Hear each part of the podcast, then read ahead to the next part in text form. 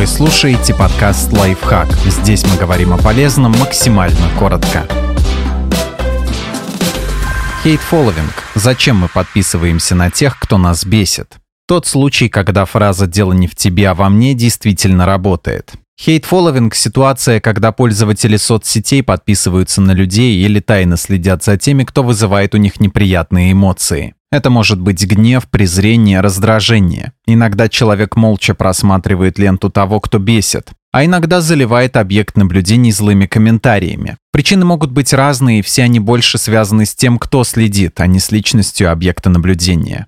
Чтобы почувствовать хоть какие-то эмоции. В идеальном мире люди охотно бы получали яркие и положительные впечатления, но в реальности такие переживания редки и труднодоступны. Бурный восторг, воодушевление, сопереживание общности, какое бывает у болельщиков при победе их команды или на концерте любимого исполнителя, такое происходит нечасто. Яркие негативные эмоции, возмущение, ярость, негодование, резкое осуждение испытать гораздо проще, и они сильные.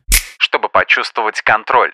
Скажем, если вы встретите в лесу змею, то глаз с нее не спустите, пока она не уберется во свояси. Потому что мало ли что, она может незаметно подползти. С людьми в соцсетях примерно то же самое. Мы наблюдаем за источником беспокойства, потому что это создает иллюзию контроля над ситуацией.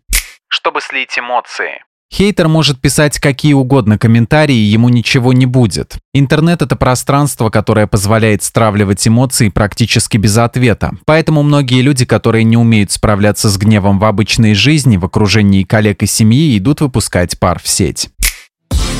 Подписывайтесь на подкаст «Лайфхак» на всех удобных платформах, ставьте ему лайки и звездочки, оставляйте комментарии. Услышимся!